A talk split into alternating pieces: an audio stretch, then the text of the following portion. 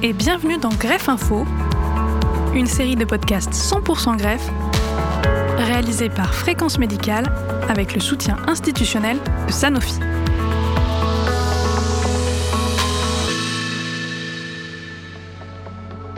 La situation laisse perplexe, pourtant en néphrologie où la greffe n'est pas forcément une question de survie, il peut arriver que le patient refuse d'être greffé malgré sa situation médicale. Pour mieux comprendre ce cas rare mais peu documenté, on a posé trois questions au docteur François Provost, néphrologue au Centre hospitalier universitaire de Lille.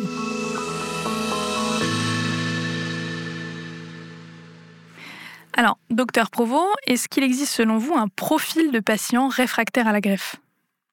Non, je crois qu'il n'y a pas de, profil spécifique de ces patients. Je pense que c'est une question euh, pertinente parce que c'est une question peu débattue dans la littérature des gens qui refusent inscription.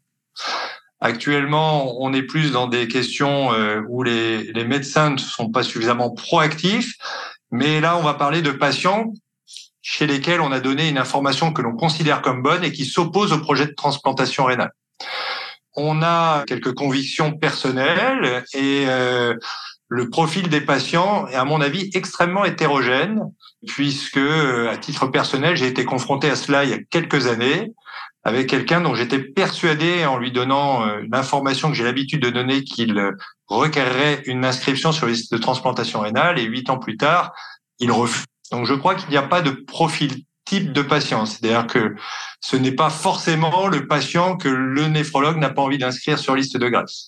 En termes de démographie, extrêmement difficile d'évaluer cette variable.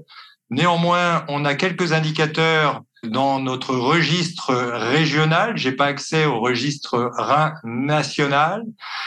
Sur du déclaratif, chez les gens prévalents en dialyse à l'heure actuelle, il y aurait régionalement 10%, entre 10 et 12% en fonction des années depuis 7 ou 8 ans que ce registre, et la question est posée, de patients qui refusent la greffe. C'est-à-dire que la question qui est posée dans ce registre, c'est le patient est-il inscrit sur liste de greffe? Oui, non. Et lorsque l'on répond non, les questions subsidiaires qui arrivent, c'est le bilan est en cours. Existe-t-il une contre-indication à la greffe? Ou est-ce un refus du patient? Et donc, quand je parle de ces refus de patient, c'est déclaré comme ça par le praticien. Donc, beaucoup de précautions avec ce chiffre parce que ce sont euh, des, des, données qui ne sont pas vérifiées, c'est du déclaratif de docteur, donc euh, c'est de l'observationnel. Donc, euh, sur le plan méthodologique, tous les dossiers ne sont pas revus de ce point de vue-là. Deuxièmement, on n'a pas la granularité pour étudier cette population, c'est-à-dire est-ce des gens qui sont retournés en dialyse et qui ont une première expérience de greffe mauvaise et ils ne veulent pas retourner à une seconde greffe Est-ce des gens qui n'ont connu que la dialyse, n'ont jamais été greffés et ne le souhaitent pas? Voilà. Mais quoi qu'il arrive, euh, quand on a débattu de ce sujet-là, je suis allé chercher ces chiffres-là et j'avoue que j'ai été extrêmement surpris car ça représente un chiffre assez important. Et dans ce contexte, quel rôle peuvent ou doivent jouer les personnes qui entourent le patient réfractaire, qu'il s'agisse de personnel soignant ou non d'ailleurs?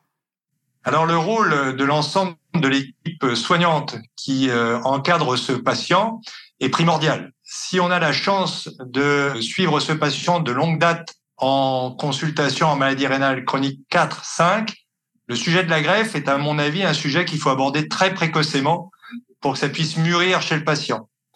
C'est également ce que font nos équipes soignantes IPA ou infirmières qui s'occupent de la filière maladie rénale chronique 4 ou 5 car la transplantation rénale est proposée comme euh, option thérapeutique au même titre que la dialyse péritonéale ou la dialyse. Donc c'est proposé à tout le monde.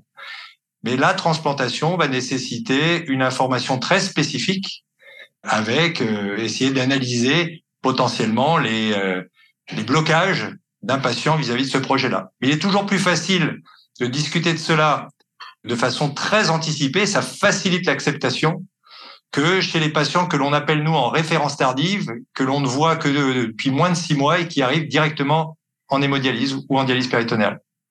Alors, il est pour nous important toujours d'avoir un, un, membre accompagnant, la famille, un ami, qui vienne à ces réunions, à ces réunions d'information, car euh, le message reçu n'est pas forcément le même. Les questions vont pas être les mêmes et je crois que c'est important que le patient puisse après débriefer avec ses proches. Donc nous, on encourage toujours qu'à ces consultations d'information, le patient ne vienne pas seul. Maintenant, les proches n'ont pas forcément les compétences ou les connaissances, et c'est ça qui est également important. C'est pour cela qu'on insiste sur le fait qu'ils viennent à ces réunions d'information euh, accompagnées. Et puis, tout le personnel soignant et capital. Les associations peuvent avoir un rôle.